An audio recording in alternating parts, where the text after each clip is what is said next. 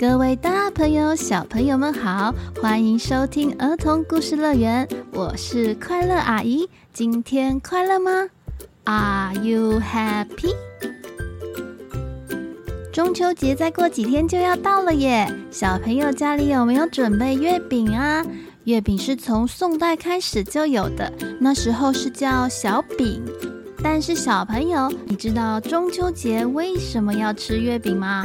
传说啊，是跟一个姓朱的人有关系哦，所以我们今天的故事名称就叫做《朱元璋借饼起义》。现在就让我们一起来听听看吧。偷偷说一下，今天故事听到最后会有一个好康的证书活动哦，一定要听到最后哦。现在快搭上我们的故事游园车，准备出发，Go！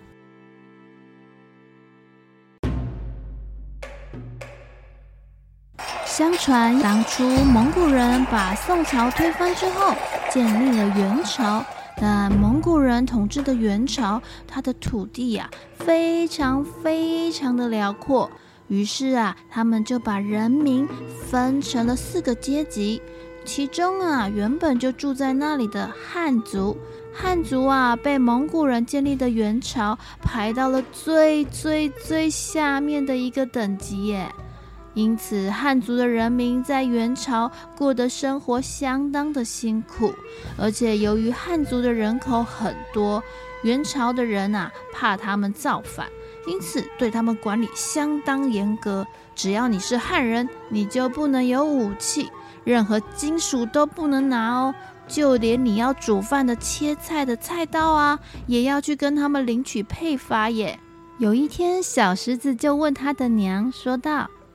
娘，为什么我们家的菜刀要跟隔壁的王五叔、陈伯公、大婶婆还有七姑嫂一起用啊？我们怎么不能一家一组，比较方便煮饭呢？小狮子的娘说道：“因为蒙古人知道我们人很多又厉害，怕我们会去要回我们自己的土地，反抗他们。”打他们，所以啊，才把我们的东西都没收，管理的又相当严格啊。娘娘娘，他我还有一个问题，为什么你要叫我的名字叫小石子？隔壁陈伯公的孙子刚出生，我怎么听说他叫陈三八？哎呀，说到这件事，娘告诉你。因为元朝不准我们没当官的人有名字，只要没当官就没有名字，只能用爹或娘的年龄，还是祖父母的年龄来命名。三八的爹今年年龄刚好三十八，所以他的女儿就叫陈三八了。只是你呀，比较特别，你出生就拿着一颗石头，一颗小石子，所以。你就叫小石子，不然那年你爹的年龄是二八，你就得叫二八才是。哈哈哈，那那还好，我拿了一颗小石子，我我要叫小石子，我不要叫二八啦。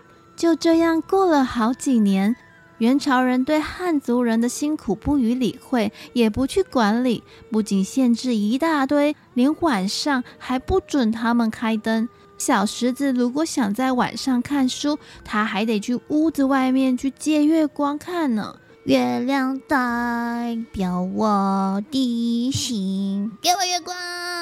平常如果想跟隔壁的汉人小朋友一起玩，也会被哔哔哔哔哔，汉人小朋友通通散开，不准一起玩。但顽皮的小石子他们就会趁猿人在大口吃肉。不分给他们汉人的时候，我丢，我丢，嘿嘿嘿嘿嘿，抓不到我，抓不到我，给我过来，不要跑，快你跑出来了，快跑！就这样，大家忍气吞声好久，直到元朝的末年，皇上不念书，也不帮助辛苦的百姓，他一直玩，一直玩，玩到皇上的保卫队都不想保护皇上了。于是这个时候，汉族人民觉得时机到了。他们要站出来对抗元朝，让元朝从历史上消失。于是大家开始悄悄的计划，要把当今爱玩不管朝政的皇上给推翻掉。而其中啊，有一个很会做计划的人，那就是英勇善战的朱元璋。各位从东西南北方来的好朋友们，我是朱元璋，欢迎加入我们的起义计划。之前虽然大家都很想帮忙，也反抗了猿人好几次，但可惜都失败了。后来我有稍微研究了一下，我终于发现这之间最大的问题点在哪里了。是什么？是什么？是什么？是什么？那就是我们彼此的时间没配合好。这时，旁边参加起义的民众跟着说道：“哎，对呀，对呀，都没有配合好，东打一下，西打一下啊！是啊，是啊，这样元朝军队一下就把各地的人给压下去，应该一起团结起义啦。”这时，一直坐在角落、全身穿着白袍衣裳、手上拿着一把摇扇的男子站了起来。他说道：“要不是元朝人管我们太严，彼此要传个讯息都没办法，一定要来想个法子。”这一位穿着白袍的人，就是朱元璋特别请来帮忙想计划的军师，叫做刘伯温。刘伯温是一个书读得很多、很喜欢看书的人。他上知天文，下知地理，以前还当过官，所以呀、啊，对百姓辛苦的生活全看在眼中。刘伯温想了想，然后说道：“我知道了。”如果要全部的人一起团结行动，那首先我们要先让人去散布冬天会有瘟疫的传言，然后必须在八月十五号中秋月圆之日买月饼吃，才能躲避瘟疫。虽然人民并不完全了解刘伯温的意思，但是刘伯温是个聪明的人，所以大家决定先跟着做就对了。刘伯温将大家分成两组人，第一组人。负责在街坊邻居散布瘟疫的谣言。快报！快报！有新消息！有新消息！怎么了？怎么了？民众们开始一一聚集了起来。哎，黄大仙人今年帮我们冬天新铺了一个卦，结果今年冬天会出现一场严重要人命的瘟疫呀！什么什么？你说什么？瘟疫？那有什么破解方法？对呀，对呀，对呀。有什么破解啊？当然也有解。听说大罗神仙会派人送来仙饼，只有吃了它，才能躲过这场瘟疫。好好好，我们都来买，我们也要买，我们家也要来买，我们也要买。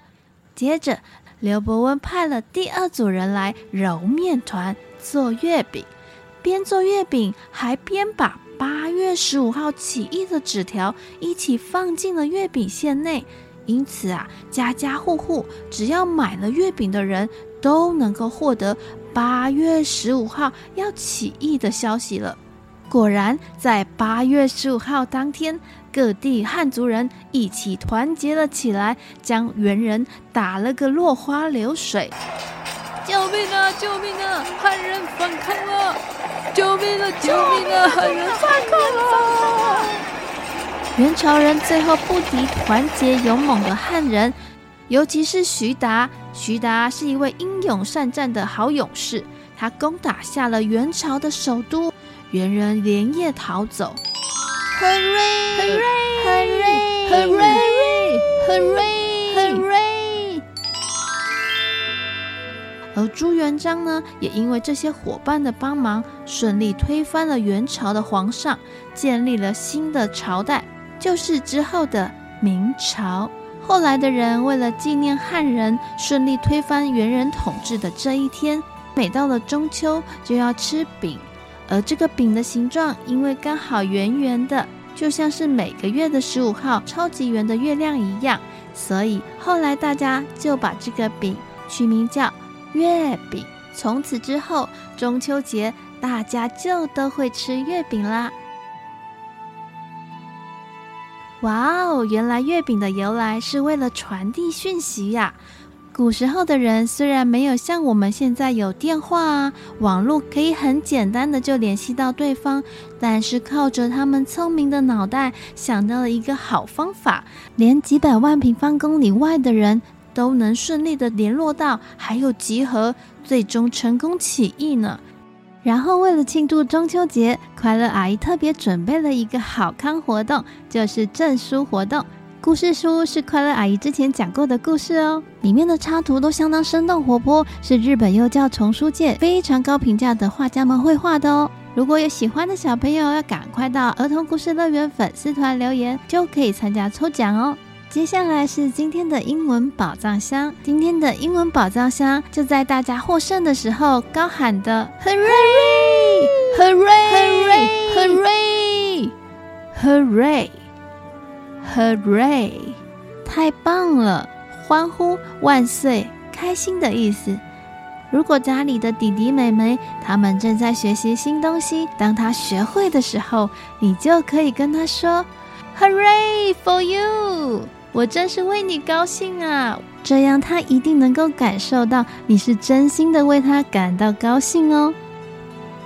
好喽，今天的故事就到这了。希望你会喜欢这个中秋节月饼由来的故事——朱元璋借饼起义。我们下一集见，拜拜。